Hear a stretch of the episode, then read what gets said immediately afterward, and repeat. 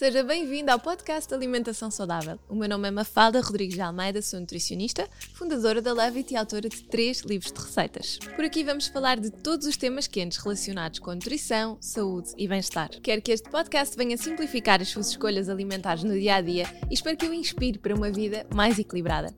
Nesta quarta temporada temos a sorte de ter o apoio da Pura Vita, uma linha completa de pães com ingredientes cuidadosamente selecionados para garantir todos os benefícios nutricionais sem descurar, claro, o sabor e a frescura. Venha daí!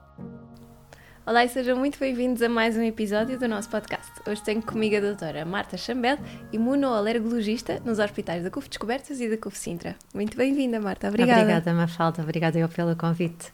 Olha, se cá vamos começar aqui pelo, pela pergunta que, que acabo por ter sempre em consulta sobre esta questão das alergias e a diferença entre as alergias e as intolerâncias. As pessoas têm sempre muitas dúvidas e vamos começar um bocadinho para abrir a nossa conversa aí. Uh, sim, é sempre uma grande confusão um, e, e, eu tento simplificar o máximo que consigo. Na alergia alimentar é quando o, portanto, o organismo da pessoa que é alérgica reconhece o alimento como uma coisa estranha e reage contra esse alimento. Portanto, há, há um envolvimento do nosso sistema de defesas. Nas intolerâncias alimentares é quando o organismo não consegue digerir bem o alimento. Assim, o exemplo mais típico é a intolerância à lactose, em que uhum. falta a enzima no intestino que destrói o açúcar do leite, que é a lactose, portanto a pessoa fica com gases, diarreia, barriga inchada. Na alergia ao leite, que é a parte da proteína, uh, os sintomas podem, são mais graves e são um tipo diferente de sintomas. Uh, babas no corpo, lábios inchados, olhos inchados. Uma grande diferença é que um, nas alergias a reação pode ser grave, nas intolerâncias alimentares, por muito incomodativo que seja, mas nunca é uma reação grave. Portanto, a pessoa não tem risco de vida, não vai, não, não corre risco de morrer se beber leite, fica incomodada, é um grande incómodo, tem a sua importância, mas nunca põe a vida em risco. Ao contrário das alergias alimentares. Certo, nas alergias nós temos sempre que ter mais cuidado e mais atenção, não é? Não, não convém mesmo se a pessoa for alérgica, que haja um consumo de nada. Sim, inclusivamente leite, uh, nas intolerâncias alimentares, por exemplo, na intolerância à lactose, muitas vezes as pessoas toleram pequenas quantidades de lactose e por isso é que às vezes não conseguem beber leite com lactose, mas conseguem comer iogurte. Nas alergias alimentares é extremamente importante fazer uma, evitar rigorosamente tudo o que tenha o alimento em questão. Inclusivamente é preciso ter sempre muito cuidado com as contaminações cruzadas. Contaminação cruzada é se eu for alérgico ao leite e for usado para cortar o meu pão, uma faca que cortou um pão com queijo, posso ter uma reação e posso ter uma reação grave.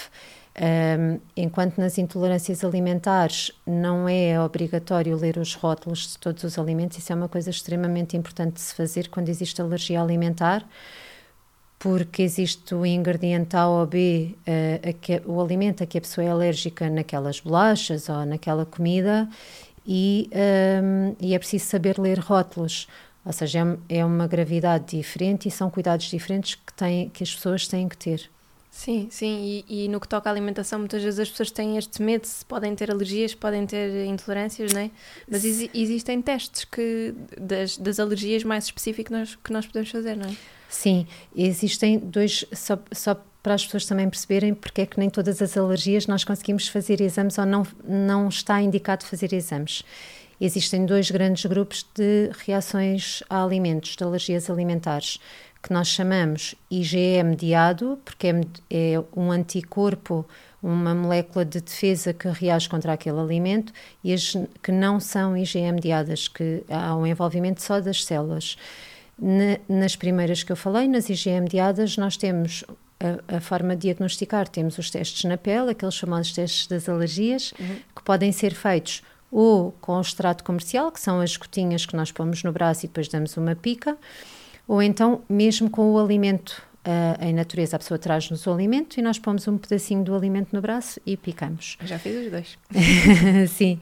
Uh, os, os dos alimentos em natureza são mais sensíveis, sobretudo para frutas, legumes. Uh, são testes extremamente seguros, são muito rápidos, em 15 ou 20 minutos temos o resultado. Nas outras alergias, eh, nas outras reações alérgicas, nós não temos nenhum teste na pele para fazer, porque não existe esta molécula associada. nas que têm, nas, nas alergias alimentares que são IgE mediadas, uh, temos também à nossa disposição as análises de sangue. Uhum. O que muitas vezes confunde as pessoas que não sabem bem a diferença, porque não estão informadas entre alergias alimentares e intolerâncias alimentares. Estas análises são as únicas que estão indicadas fazer para identificar reações a alimentos existem os testes de intolerância alimentar que de facto não estão validados do ponto de vista científico, ou seja, não está aprovado que aqueles testes sejam úteis para diagnosticar uh, nenhum tipo de intolerância alimentar nem nenhum tipo de reação a alimentos.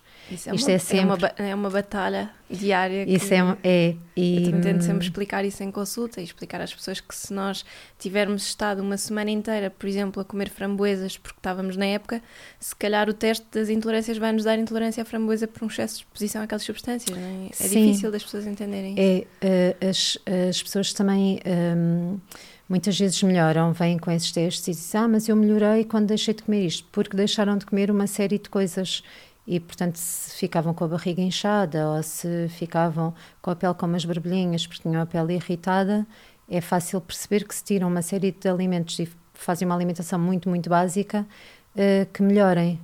Claro. Sim. Mas eu, eu costumo, e eu sei que isto não é nada consensual, é consensual entre médicos alergistas. Uhum depois, as outras, os outros profissionais de saúde é muito variável. O que eu costumo dizer é que a única utilidade dos testes de intolerância alimentar é para gastar dinheiro.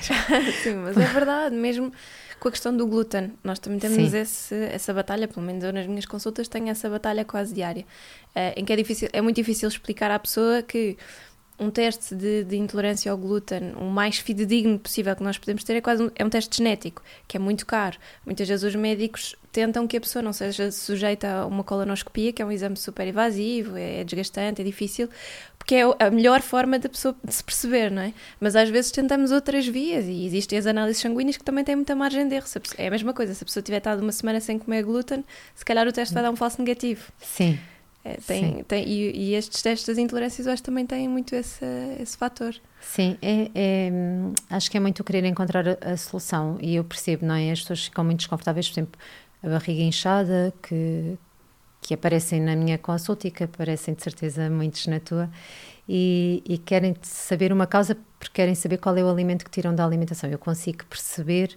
Um, o desespero, porque de facto é muito incomodativo, mas é muito importante passar esta mensagem em relação de intolerância alimentar, porque há inclusivamente crianças que, que ficam desnutridas e que não fazem uma alimentação adequada por causa destes testes que não têm validade. Sim, olha, e falando das crianças, que sinais de alerta é que nós podemos ter eh, ou cuidados por causa desta questão das alergias? A barriga inchada nas crianças também Pode ser um, uh, não, um sinal? Não, a barriga inchada não, não, não costuma ser nem nas crianças nem nos adultos.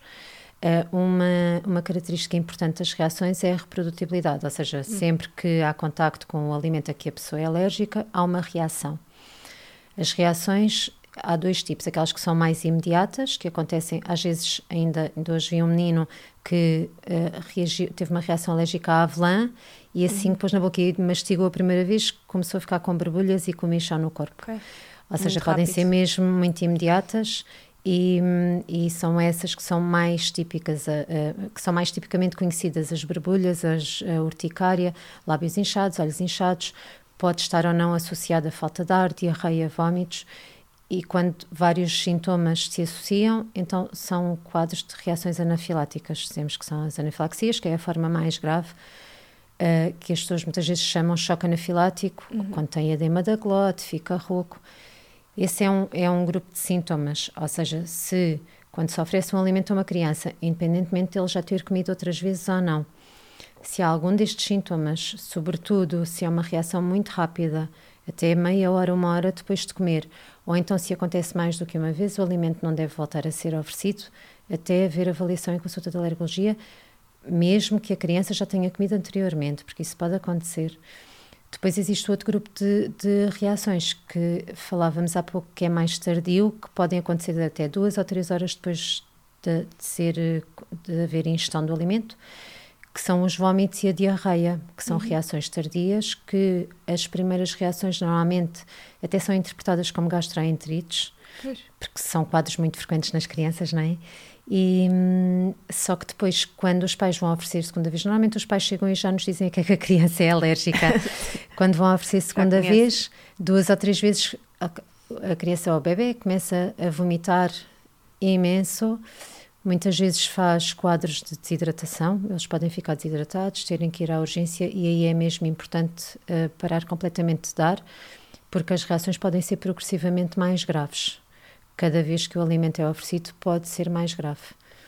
Eu... E, e, e, no leite materno, agora estava a pensar, por exemplo, essa questão dos vômitos nos bebés que bolsam muito, que têm muito refluxo, também pode haver uma reação alérgica ao leite materno ou não? Uh, não, ao leite materno não há, o que pode haver, mas pode haver reação às proteínas dos alimentos que a mãe come e que passam através do leite hum. materno. O mais frequente de todos é o leite e, e, a soja, porque a alergia à soja está muitas vezes associada à alergia ao leite de vaca. Um, o bolsar é sempre um problema para nós quando nos dizem na consulta. Primeiro, porque, porque a amamentação é extremamente importante, o aleitamento materno, por todos os motivos e mais alguns, e portanto, desde que a mãe queira e haja essa possibilidade, retirar o aleitamento materno nunca deve ser a primeira opção. Portanto, quando nos dizem que o bebê bolsa muito, sim, a alergia não é assim a, a primeira coisa que nos ocorre, hum. a primeira hipótese que nos ocorre. Depois temos outro problema que é uh, nós não temos testes nem análises para diagnosticar se uh, os vômitos e a diarreia, os, os vômitos e, e, o bolsar, muitas vezes, peço desculpa, têm a ver com a alergia ou não, porque se for alérgico é daquele grupo das alergias que falámos há pouco que não se consegue identificar na pele. É. Ou seja, temos que ir acompanhando e temos que ir vendo fazer as medidas anti-refluxo nos bebés, porque o refluxo é muito mais frequente do que a alergia ao leite de vaca através do aleitamento materno, apesar de existir. Uh, levantar o bebê, aquelas medidas todas. Uh, e, e em, em, última análise, às vezes dizemos à mãe para fazer a evicção durante, por exemplo, duas semanas de leite de vaca, que é o alimento que está mais frequentemente implicado. A própria mãe não consumir. A mãe não uhum. consumir. Certo. E se o bebê estiver a fazer fórmula, em associação ao leite materno, fazer o leite especial para as, para as crianças que têm alergia às proteínas de leite de vaca. Um, mas, mas eu confesso que é uma das situações mais difíceis de, de identificar. Não é? Sim, porque, porque também não é fácil. Uh, um adulto evitar por completo as proteínas de leite de vaca. Nós dizemos, ah, é só evitar o leite, mas é uma coisa muito difícil de se fazer. Uh, não, o impacto que a alergia alimentar tem, não é? Que aqui funciona como uma alergia alimentar, um, de facto é muito grande. Quer o dinheiro que as famílias gastam, uh, as, uh, as, os eventos sociais, as situações sociais, é, e, e, portanto, estar a dizer a uma mãe para deixar de beber leite de vaca é uma coisa que temos que ponderar, não é? Não pode ser de ânimo leve. Sim, é, pode ser mais complexo, Sim. É? além de ser uma coisa difícil de identificar, mas pronto, eu também acho que as, as mães têm e o bebê querem é, que sim, bem, sem dúvida, sim. Tentam, tentam um bocadinho de tudo. Sem dúvida. Olha, e isto pode ser hereditário? Estas alergias alimentares podem passar Uh, sim, normalmente o que acontece é a alergia alimentar não passa de forma direta, ou seja, não é porque o pai ou a mãe tem alergia ao ovo que a criança vai ter alergia ao ovo, não é assim que funciona. Tem, tem é predisposição genética, tem maior risco genético de, para ter doenças alérgicas se a mãe e o pai tiverem, ou se um dos progenitores tiver.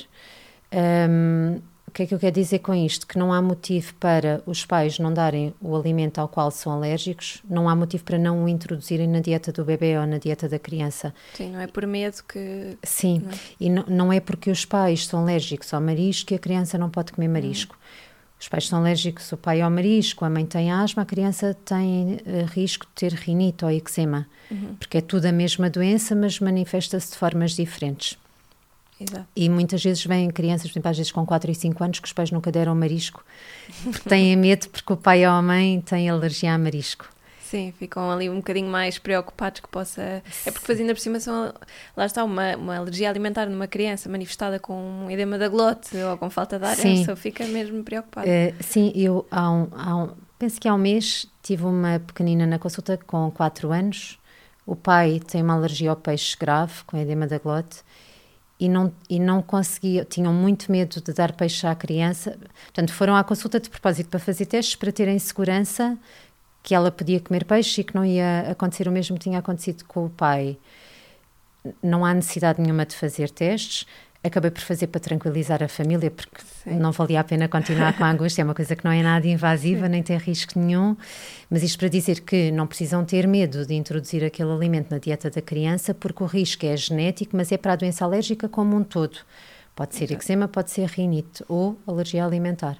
Podem ser várias coisas. Sim, a única alergia alimentar que de facto existe um risco direto é, é a alergia à proteína de leite de vaca se existe um irmão mais velho que tem ou teve alergia às proteínas de leite de vaca e nasce um bebê, aí é preciso cuidado com o biberon que está na maternidade, caso o bebê beba leite, algum suplemento de leite adaptado, até a mãe amamentar, e nessa situação o suplemento que se dá deve ser uh, de um leite extensamente hidrolisado, que são os leites que se fazem para as crianças com alergia ao leite de vaca, porque isso está muito provado que fazer aquele biberon na maternidade e depois ficar quatro ou cinco ou seis meses sem contacto nenhum, aumenta muitíssimo o risco de alergia às proteínas de leite de vaca, sobretudo em quem tem irmãos com esta alergia.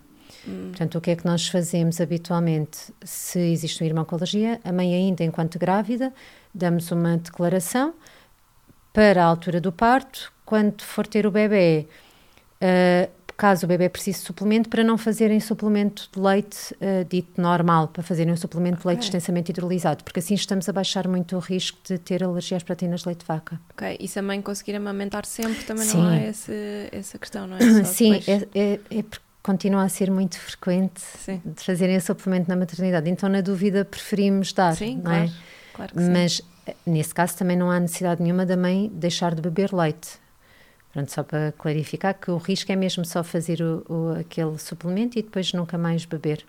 Mas aí o que diz é a, a relação provada é entre irmãos, não é? Mas se for o pai ou a mãe. Se for o pai ou a mãe, não. não. É tal coisa. É, Sim. É, é um, pode ser ou pode não ser, não Sim, tem. é só tem, com irmãos. Só com irmãos. E estas alergias alimentares tendencialmente são coisas que se manifestam logo na infância ou só mais tarde ou não, não existe assim, uma relação? Uh, sim, existe, na maioria existe, mas eu, uh, eu costumo dizer que em alergologia tudo é possível e de facto é. Nós temos visto adultos que começaram a ser alérgicos ao leite de vaca já depois de adultos, ou seja, o padrão das alergias alimentares tem vindo a mudar e tem vindo a ser eh, menos típico, aqueles uhum. casos de alergia alimentar típica. Mas há diferença, ou seja, eh, há alimentos que classicamente só existem nas crianças, só existe alergia nas crianças, e há os alimentos que classicamente são mais nos adultos jovens ou nos adolescentes. Uh, o leite de vaca, o ovo, o trigo, a soja, e o peixe, no nosso país, o peixe é um, é um alimento muito importante em relação às alergias, são os alimentos mais frequentes nas crianças. Nos adultos são os frutos frescos, os frutos secos, tal como nas crianças também, e, e o marisco. Uhum. Uh, mas estas alergias podem aparecer em, em, qualquer idade. As pessoas que são alérgicas, por exemplo, ao camarão, toda a vida comeram camarão e depois há um dia que comem e têm uma reação alérgica. Vá-se lá saber porquê. Sim, e pode ser transitório ou geralmente é uma coisa que a pessoa tem esse episódio de alergia e vai ficar. Depende dos alimentos. Hum. Uh, as alergias das crianças, as alergias alimentares das crianças normalmente passa. O, o leite, o ovo, o trigo, um, o peixe normalmente vai resolvendo com o crescimento. Os frutos secos já não tanto. Uh, e a soja normalmente também desaparece. No adulto, um, são alergias que são mais permanentes, não, não deixam de existir ao longo do tempo.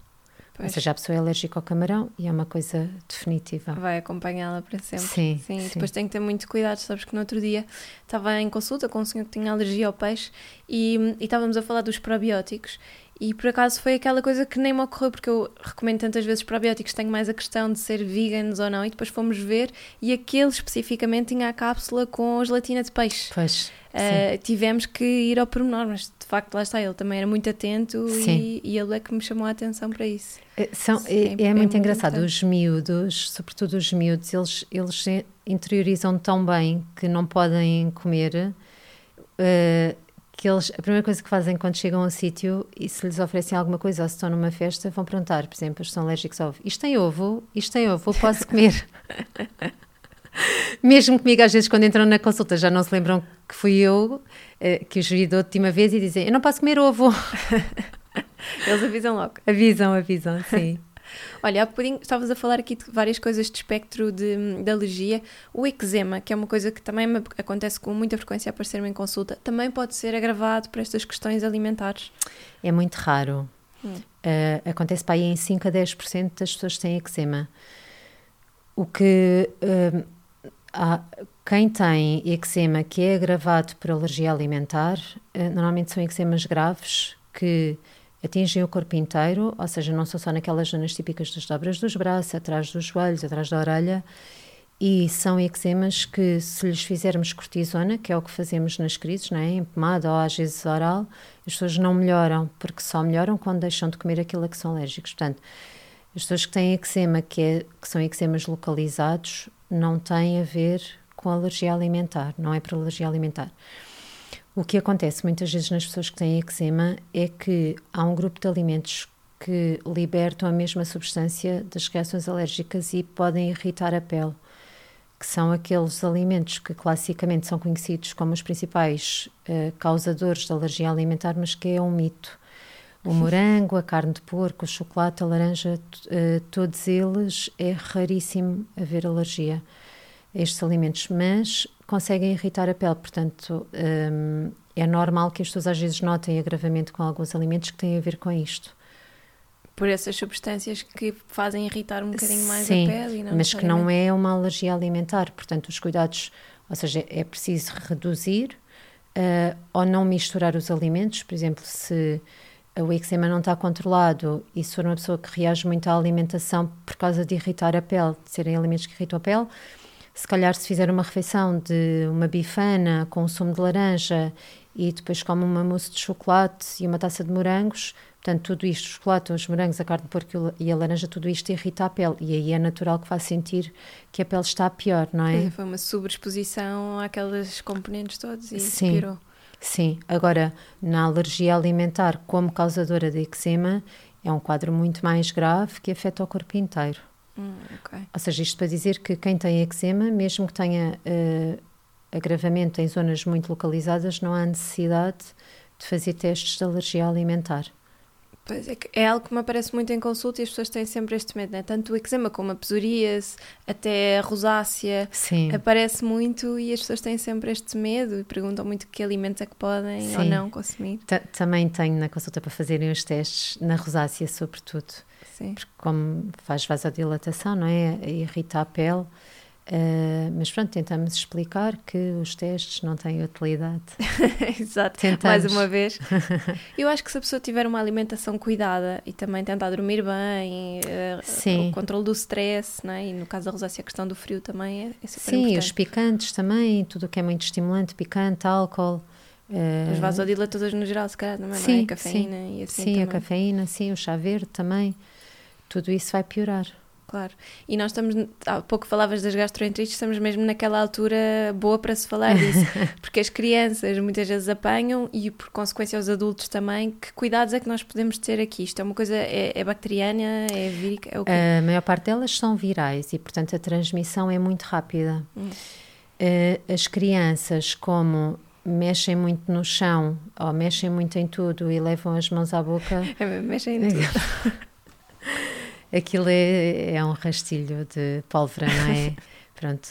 Uh, os cuidados a ter é, é, tentar, tentar, dentro do possível, higienizar o máximo de vezes possível uh, as mãos das crianças, um, eh, tentar higienizar as superfícies, por exemplo, nas escolas, ou se tiverem mais crianças juntas, porque nós não podemos não podemos evitar que eles vão explorar aquilo que está à volta deles, não é?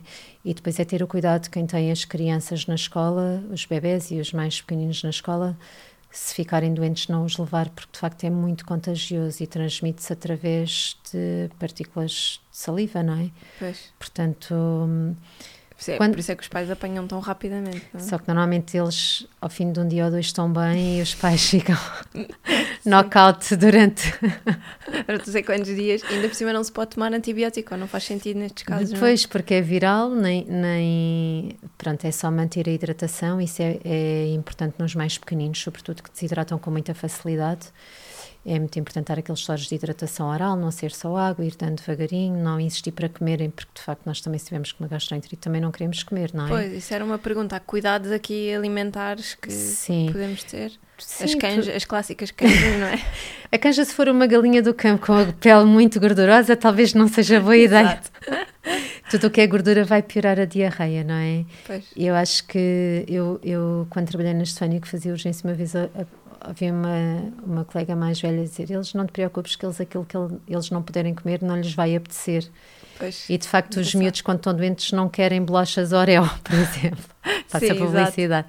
Ou não querem, querem bolachas. Uma torrada, se calhar, não é? Sim, ou coisas mais simples, não é? Porque de facto são esses os cuidados, basicamente. O mais importante de tudo é hidratar, não dar alimentos muito doces nem alimentos com muita gordura, porque tudo isso piora a diarreia. Pois. E, e, nesta altura também de gripes, uh, há aqui cuidados que nós podemos ter, nós conseguimos identificar, porque fala-se muito em gripar e de repente vemos quadros gripais assim mais agravados e as pessoas não sabem muito bem qual é que é o tipo, se tem formas diferentes de tratar. Não, o tratamento para a maioria das pessoas, uh, ou seja, estou a escolher as pessoas que estão internadas, que têm doença grave, não é? Não faz diferença saber se é gripe A ou se é gripe dita comum. Uhum porque, porque o tratamento é igual, que é o tratamento dos sintomas, não é? Pronto, ficar em casa, uh, baixar a febre, hidratar bem por causa da febre um, e depois estar só atento aos sinais quando sobreinfeta, não é? Às vezes pode infectar com bactéria além da gripe, mas fazer o teste para saber se é gripe A, se não é gripe A, não há necessidade de fazer porque não vai mudar nada ou seja, agora também que estamos a entrar na época em que vão aumentar o, o número de infecções, não é? E, e de gripe, achamos nós, costuma ser assim, não, provavelmente não irem a correr para a urgência, porque de facto não se vai fazer nada na urgência a não ser entupir as urgências para aquilo que é de facto necessário, sejam adultos, sejam crianças, porque o tratamento é mesmo este, é baixar a febre com o paracetamol ou com o ibuprofeno ou com, ou com outros medicamentos que costumem fazer, hidratar bem e, e, estar atento se há sinais de falta de ar. A febre ao fim de 3 a 5 dias, em vez de estar a baixar e a espaçar, começa a encurtar os intervalos. Nesses casos, então, deve ser observado. Uhum. Pois é, sempre preciso estarmos aqui atentos, de sim, certa forma. Mas felizmente a maioria dos casos corre bem e não tem complicações. Sim, sim, porque em termos, em termos gripais ou constipação, depois quais é são assim as dúvidas ou as diferenças? Um, porque muitas vezes surge, surge isso. Sim, a, a, gripe em regra é um quadro mais intenso e mais incomodativo e que dá mais sintomas. Uma grande diferença é que a constipação nem sempre dá febre e a gripe dá. Okay. Depois a gripe também dá muitas dores no corpo, as chamadas mialgias, a pessoa fica de cama completamente sem se conseguir mexer. E a constipa... um Sim, e a constipação não dá tanto isso. Depois, a constipação é, são sintomas exclusivamente respiratórios. Nariz entupido, pingo, espirros. Um, enquanto a gripe pode também dar sintomas gastrointestinais, vômitos, diarreia. Ou seja, a gripe pode afetar qualquer órgão. Uh, e pode uhum. dar vários sintomas de diferentes órgãos, enquanto a constipação é só respiratório e habitualmente é respiratório superior, é só nariz e garganta e ouvidos. Pois, por isso é que há tanta, há tanta dúvida às vezes também com as gastroenterites versus gripe, não é? Às Sim. vezes a pessoa tem só uma gripe. A, a gastroenterite, por norma, mesmo a viral, não dá febre tão alta. A hum. febre que causa não é assim tão alta como a gripe. A gripe é os febrões, não é? De 39 e 40. Um, uh, quer as constipações, quer as gastroenterites não dão febres assim tão altas. E faz sentido uh, os adultos, as crianças fazerem a vacina da gripe nesse caso? Eh, depende do adulto e depende da criança. Portanto, okay. o que está recomendado pela Direção-Geral de Saúde é acima dos 65 anos, todos os adultos devem fazer. Uh, abaixo dos 65 uh, há indicações muito particulares, por exemplo, a doença crónica, os obesos também devem fazer a vacina da gripe. Nas crianças, quem faz tratamento crónico, quem está a fazer tratamento oncológico, doenças autoimunes, uh, também tem indicação para fazer a vacina hum. da gripe. Um, Nas autoimunes, as... vezes as pessoas têm muito medo, não é? Dessas coisas. Sim, sim. De qualquer as... coisa que possa afetar sim, a imunidade. Sim, sim, sim. O ano passado houve um, houve um grande problema, porque por causa do Covid houve uma uhum. grande afluência de procura da vacina da gripe e depois a vacina acabou por faltar para quem realmente precisava. Sim.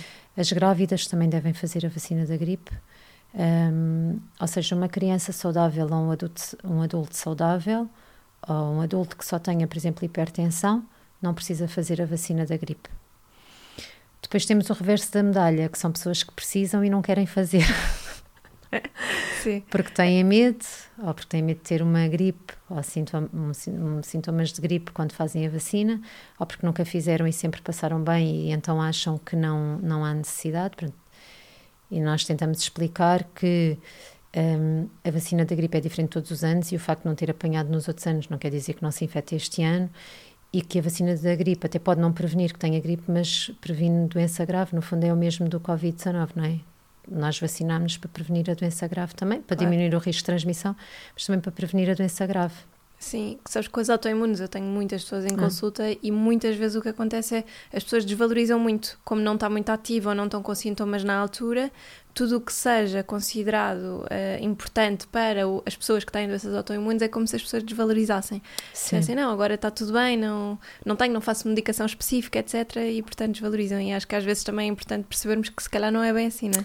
Sim. Temos que ter um é, cuidado acrescido. É, é, como na asma, não é? Uhum. É o mesmo problema que nós temos com os doentes asmáticos que, como muitas vezes não têm sintomas, acham que não, não precisam, por exemplo, de medicação ou não precisam de se proteger, por exemplo, da gripe uh, ao fazer a vacina das, da pneumonia, que é feita uma vez na vida, um, há muito essa tendência, não é? Que a pessoa se não sente, então está tudo bem. Sim, olha, e já agora na asma existem alimentos que possam agravar?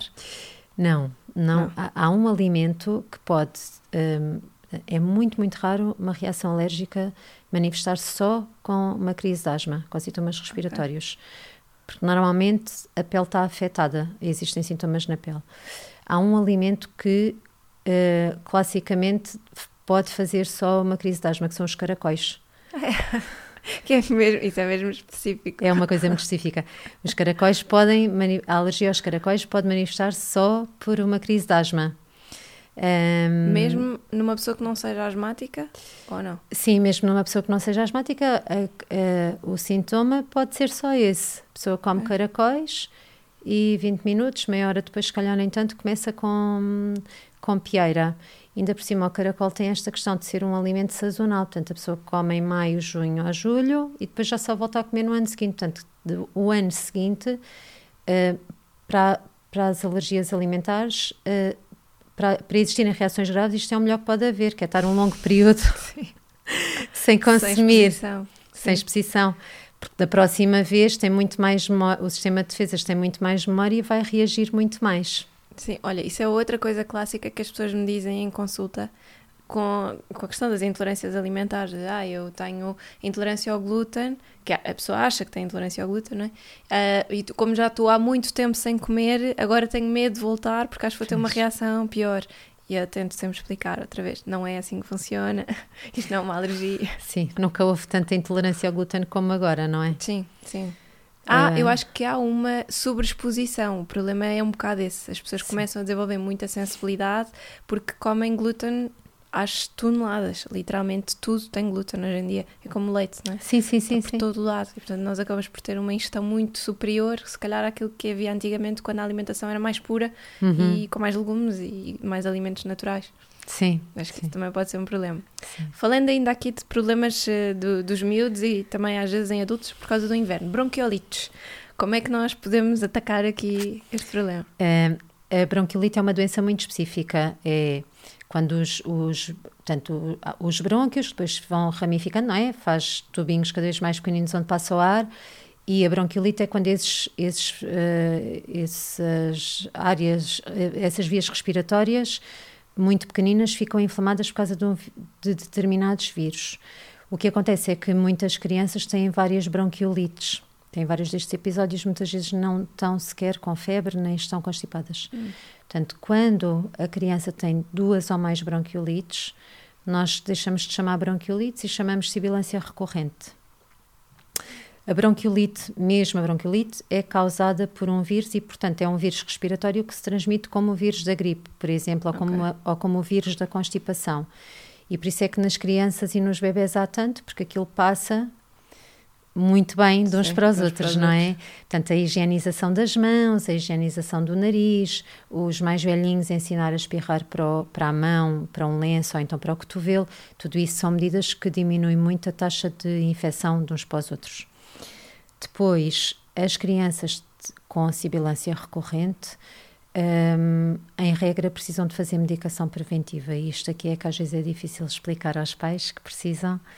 Um, porque o tratamento, porque as crianças muitas vezes entre os episódios ficam bem e porque já se, no fundo acaba por estar um bocadinho banalizado entre pais que é mesmo assim, há crianças que têm muitas bronquiolites, pronto, é hum. como se fosse assumido uma coisa que é como sendo uma coisa normal e então trata tratam-se só os episódios.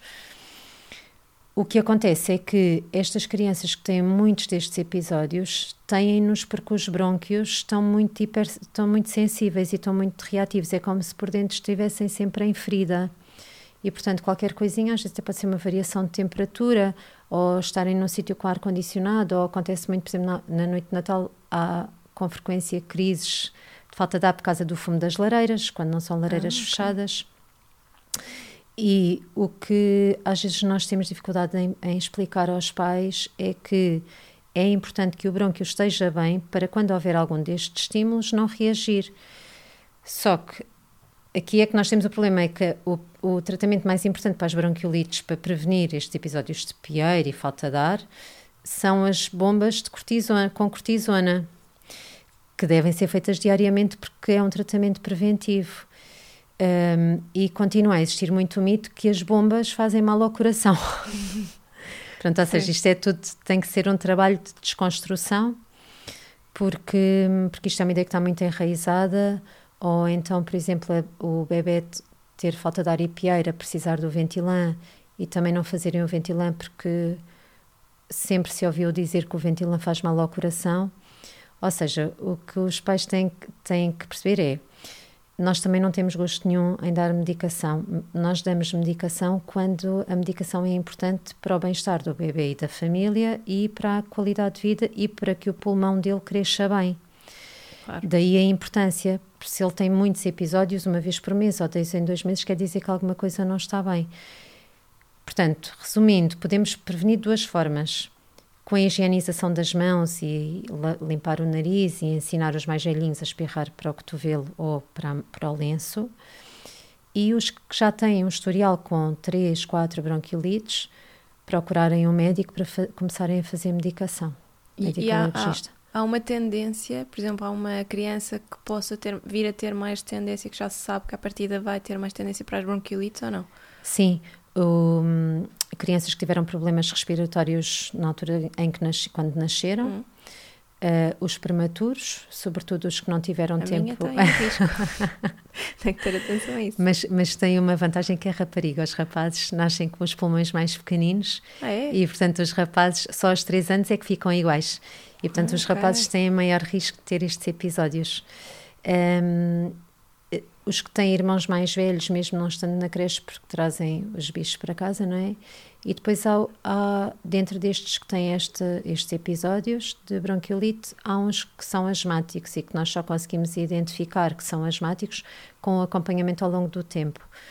Ou seja, ele, um, eu me digo da mesma maneira uma criança que os dois pais têm asma, um pai tem asma e a mãe tem rinite, o bebê tem eczema, uh, tem, até pode ter alergia alimentar, ou seja, tem fatores de risco para aqueles episódios serem asma, mas a medicação é muito semelhante à do bebê que nasceu de 36 semanas, por exemplo, é rapaz, precisou de uma ajuda respiratória na altura em que nasceu, teve com oxigênio, teve alguma dificuldade respiratória, depois, quando dois meses teve uma bronquiolite a sério, até teve que estar internado e este bebê provavelmente vai ter muitos destes episódios até aos 3 anos. Mas a medicação para prevenir é muito semelhante. Ou seja, não é porque aquilo é medicação para asma que os outros bebés também não precisam de fazer. Ok. E há diferenças, é, já agora, entre, uh, pensando aqui na questão das gripes, gri, uh, quando, nós, quando nós temos uma, uma constipação, uma gripe ou uma alergia, uh, nós conseguimos perceber, porque há muitas vezes aquelas, na altura da primavera, se calhar, agora Sim. no inverno não tanto, mas que as pessoas acham que estão com uma crise alérgica, ou estão constipadas, ou estão com gripe, como é que nós percebemos? a gripe é mais fácil por causa da febre. a gripe, em regra, dá uhum. febre e dá dores no corpo. A principal uh, dificuldade é entre a constipação e a, e a alergia, a rinite alérgica. Há muitos, muitos doentes que chegam à consulta e dizem que vão lá porque estão constipados o ano inteiro. Isto não é possível. A constipação, o, o normal é a pessoa constipa-se, portanto, infecta-se com o vírus da constipação. Uh, os sintomas ficam péssimos, nariz entupido, aquela coisa dos olhos vermelhos, todos congestionados, pingo no nariz ou entre o terceiro e o quinto dia e depois começa a melhorar. Enquanto nas alergias são sintomas muito mais persistentes. Depois há uma diferença entre a constipação e, a, e as alergias, é que nas alergias o, o, sintoma dos espirros, o espirrar é muito mais frequente, espirrar e sobretudo coçar o nariz, portanto se a pessoa anda sempre, sempre, sempre a mexer no nariz, hum, é mais provável que seja alergia do que constipação. E depois as alergias. Têm outra característica que é muito igual ao longo dos anos, ou seja, se a pessoa todos os anos na mesma altura tem os mesmos sintomas, era uma grande coincidência todos os anos naquela altura ter uma constipação, não é? Sim. Que é um vírus específico, tem que entrar pelo nariz, infectar, multiplicar-se, portanto é muito mais provável que sejam alergias. Sim, sim, exato. E depois atenção também que nós temos estado a falar sempre muito mais virado para a parte alimentar, mas podem ser eh, alergias aos ácaros, a plantas, não é? a substâncias de sim. flores. O mais frequente são, é a alergia aos ácaros do pó, que são as pessoas que de facto têm sintomas o ano inteiro, porque estamos sempre expostos em casa. Depois, uh, existe, em Portugal, existe muita alergia às gramíneas, que são os fenos e a relva, e existe muita alergia ao pólen da oliveira. Esse eu tenho. Esse também dá muito. Então, mas já disse não conseguir ao Alentejo em abril, maio, estou sempre a espirrar, a coçar os olhos, é Sim, terrível. Mas há tratamento. Mas, mas, é só a flor, é engraçado. É só a depois flor. no resto do ano isso não me acontece. Sim, é só. É, normalmente costuma ser ali entre maio e final de julho. É quando pois. poliniza, não é? Quando está em Sim. flor. Uh, e depois, na pandemia, houve com esta coisa das pessoas passarem a ter um animal de estimação em casa, aumentou muito o número de alergias a animais domésticos. Uh, o gato, sobretudo, dá sintomas muito, muito chatos. Inclusivamente, quem tem alergia ao gato pode não ter, pode nunca ter tido asma e ter uma crise de asma por estar em contacto com o gato. É de facto uma alergia muito, uh, que, muito, que dá sintomas muito intensos. Um, e, e, depois também pode haver alergia a bolores, a fungos, que, hum que pode nem ter necessariamente a ver só com a umidade das nossas casas, mas estes fungos libertam os esporos que se, liber, que, que se dispersam no ar e, e depois por inalação um, quem tem alergia reage.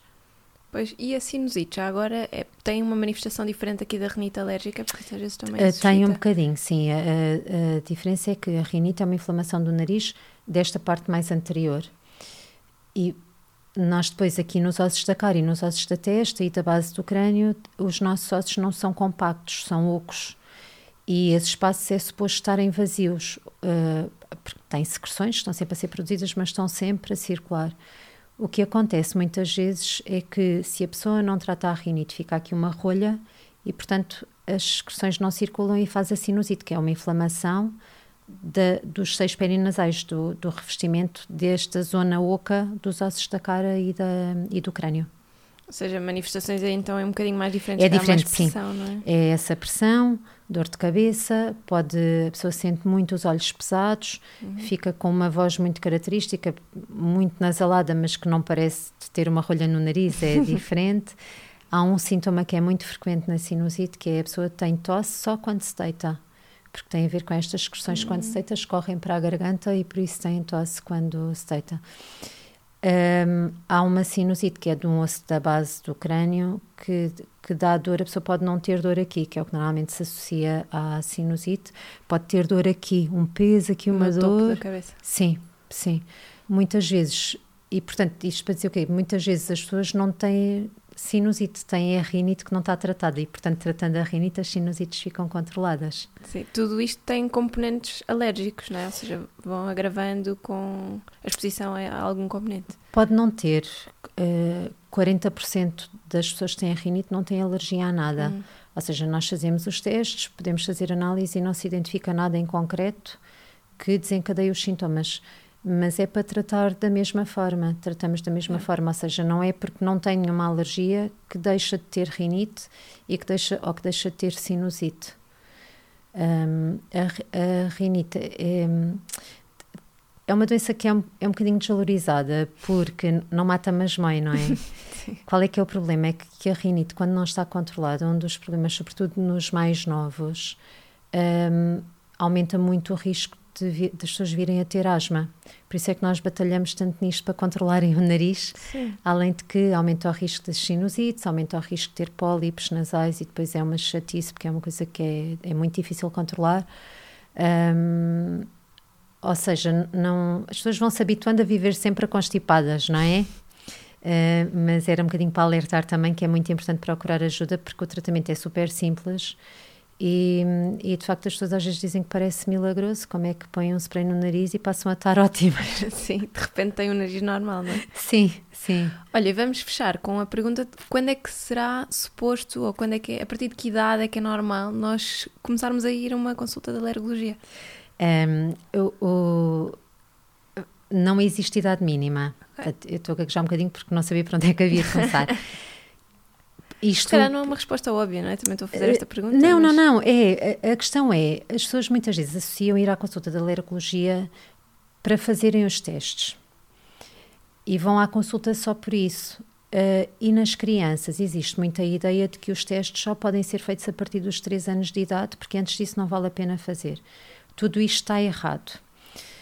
O primeiro erro é as consultas de alergologia não são úteis só para fazer testes isso é um exame, tal como quando eu vou ao médico, porque ando tonta e com dores de cabeça, o médico vai dizer-me quais é que são os exames que eu devo fazer, se é que devo fazer alguns. Ou seja, o mais importante de ir à consulta de alergologia é para tratar os sintomas, fazer um diagnóstico, melhorar a qualidade de vida da pessoa. Uhum. Em relação, isto quer no adulto, quer na criança. Em relação à criança, de facto, muitas vezes a pele não reage antes dos três anos, é quando começam a ser mais reativos, estabeleceu-se esse limite. Mas mesmo que a pele não seja reativa e mesmo que não se consiga identificar nada nos testes, e por isso nós muitas vezes aos mais pequeninos não fazemos testes, vale sempre a pena trazer quando existirem sintomas porque de facto começar a tratar estas doenças alérgicas e alertar aos pais para os sintomas que as crianças podem ter, para começar o tratamento de forma mais precoce e coisas que se podem mudar mesmo no ambiente, pode fazer diferença depois para a vida, não é? Porque eu posso não saber a criança que está sempre com ranho no nariz e que dorme de boca aberta e que se põe muito em cima da televisão porque quer sempre a televisão muito alta, parece estar sempre distraída pode, e pode ter dois anos, e portanto, por esta, por esta ordem de ideias, não iria a uma consulta de alergologia. Até pode vir, eu até não lhe posso fazer os testes, mas como acho que ela tem rinite ou tem os adenoides grandes, vou medicá-la em conformidade. Isto pode uhum. fazer diferença na audição, porque se tiver o nariz entupido não vai ouvir bem. Pois.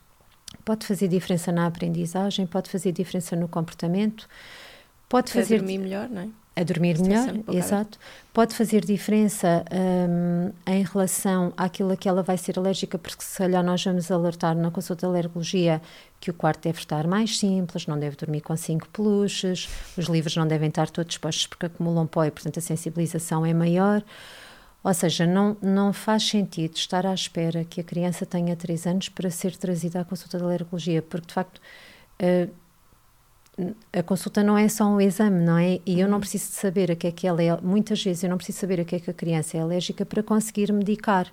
Aqui não estamos a falar da parte alimentar, não é? Estamos a falar só da parte respiratória. Isto é aquilo que acontece mais frequentemente. Depois existe uma pequeniníssima fração de pessoas, de pais, que vêm à consulta, a criança não tem sintoma nenhum, mas uh, querem saber a que é que ela é alérgica.